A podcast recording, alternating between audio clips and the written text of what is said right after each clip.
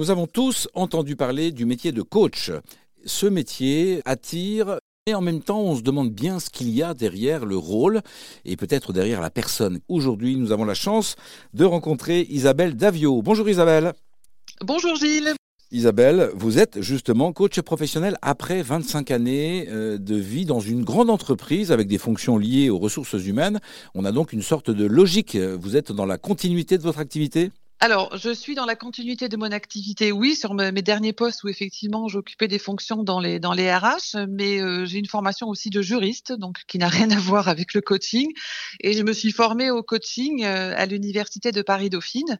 Euh, C'était important pour moi d'être vraiment référencée comme une coach professionnelle et membre aussi d'une d'une fédération, parce que comme vous le dites, il y a énormément de coachs en ce moment. Il y a des coachs pour tout, et quelquefois dans le grand public, c'est un petit peu difficile de savoir à qui peut faire confiance et sur quels critères?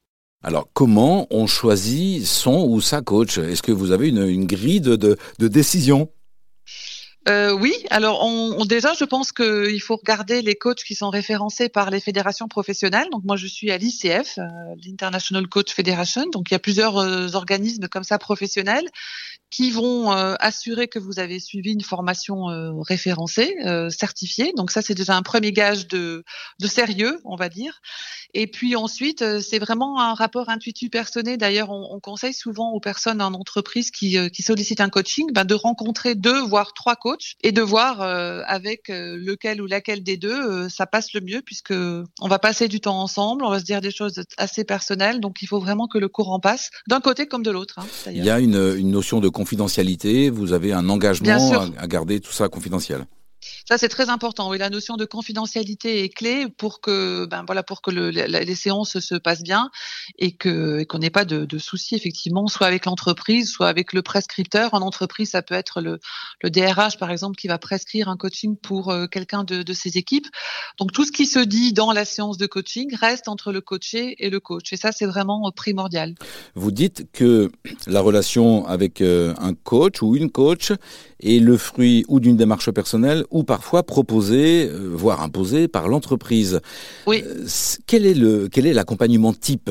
Alors moi, le, mes principaux clients viennent de l'entreprise, donc effectivement, c'est, euh, ce sont des personnes euh, soit qui ont eu euh, l'accord de leur RH pour faire, pour pouvoir avoir un, un, coaching, soit qui sont en entreprise mais qui décident à titre personnel de d'avoir à un moment donné un coach pour réfléchir sur une problématique, donc qui vont financer eux-mêmes le coaching. Donc j'ai vraiment les deux, mais le point commun c'est que les deux sont en entreprise, en activité.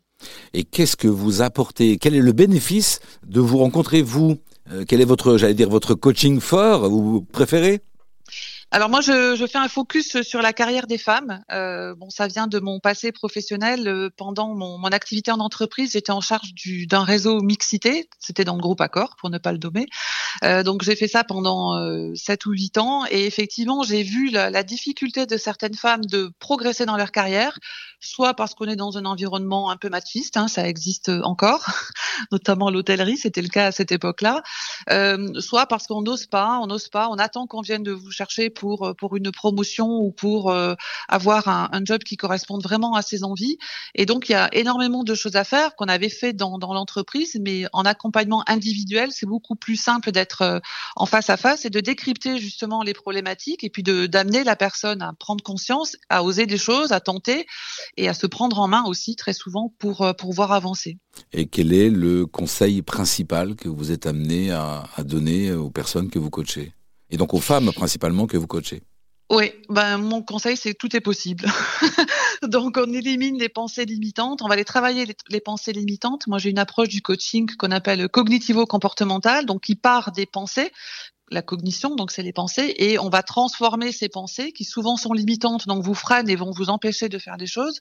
On va les travailler pour avoir des pensées plus adaptatives et pour pouvoir tester des choses, travailler tout, le tout étant toujours très très opérationnel, donc ancré avec des situations concrètes de la vie professionnelle. On va partir sur des cas pratiques, des situations qui sont vécues, et on va décortiquer ça pour comprendre ces mécanismes-là, et pour ensuite évidemment passer à l'action. C'est vraiment le, le mot d'ordre, hein, passer à l'action. Vous demandez aux personnes qui viennent vous voir de vous raconter des situations où elles se sont limitées elles-mêmes Oui, c'est ça. Et vous imaginez le scénario qui aurait dû être pour ne pas être dépendant de ces pensées négatives Voilà, alors on a plusieurs techniques parce que bien souvent elles n'ont pas forcément conscience qu'elles se sont limitées à un moment donné, mais quand elles vont me décrire une situation, une réunion, un entretien avec euh, leur supérieur ou euh, leur comité de direction, il y a des choses qu'elles ne voient pas forcément, donc on va les amener à regarder la situation sous un autre angle.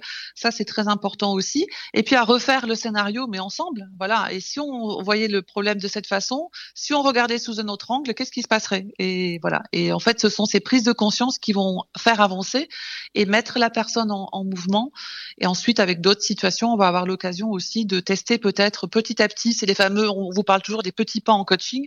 C'est vraiment ça. On va tester euh, des, des, choses nouvelles au fur et à mesure qui vont permettre de bah, d'avancer. Au fur et à mesure, ça veut dire que votre accompagnement s'étale dans le temps. Quelle est la, la, durée moyenne ou la durée souhaitable d'un accompagnement?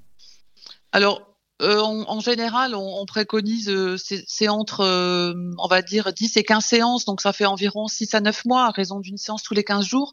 Ça dépend aussi de la fréquence qu'on va, qu'on va adopter, mais il faut au moins 6 mois, voire un, un peu plus, en fonction des postes aussi et des problématiques. Pourquoi, Isabelle Davio, euh, vous avez principalement des femmes? C'est un choix? C'est une volonté? Alors c'est vrai que ça s'est fait euh, assez naturellement parce que, comme je vous le disais, le, le fait d'avoir euh, animé ce réseau mixité du groupe, où en fait la problématique c'était d'amener des femmes à, à, prendre des positions, d'accéder à des positions de, de, responsabilité dans le groupe, voilà, naturellement j'ai vu le, le, chantier, je dirais, enfin le nombre de choses qu'il y a à faire pour que les femmes puissent être plus plus, plus audacieuses dans leur carrière et puissent mener leur carrière. Donc, euh, je me suis dirigée vers ça. J'ai fait mon mémoire sur le plafond de verre des femmes quand j'ai fait ma formation à, à Dauphine. Donc, c'est venu assez naturellement, je dirais. Alors, évidemment, j'accompagne aussi des hommes. Euh, je suis à l'aise avec tout le monde, hein, c'est pas c'est pas ça. Mais euh, je pense que peut-être j'ai plus un rôle à jouer pour aider euh, les femmes comme moi comme moi-même j'ai pu être aidée à un moment donné. Donc, je pense que c'est peut-être euh, ça la, la, raison. Et c'est aussi pour cela que je suis impliquée dans beaucoup d'autres réseaux euh, féminins, toujours dans cette même idée de accompagner les femmes dans leur, dans leur carrière. Vous êtes très impliqué dans le réseau Femmes Chefs d'entreprise, le réseau FCE. Euh, les FCE, c'est un, un, réseau ancien qui date de, de 1945. Euh, L'idée, c'est vraiment un, un réseau d'échange, de, de solidarité, de partage d'expérience entre femmes chefs d'entreprise. Et donc, dans l'objectif des SCE, il y a aussi le, le, fait de pouvoir prendre des mandats, donc des mandats euh, à la chambre de commerce, dans les élections, euh, pour prendre aussi euh, vraiment sa place dans le dans la vie économique de, de sa ville, de sa région. Euh.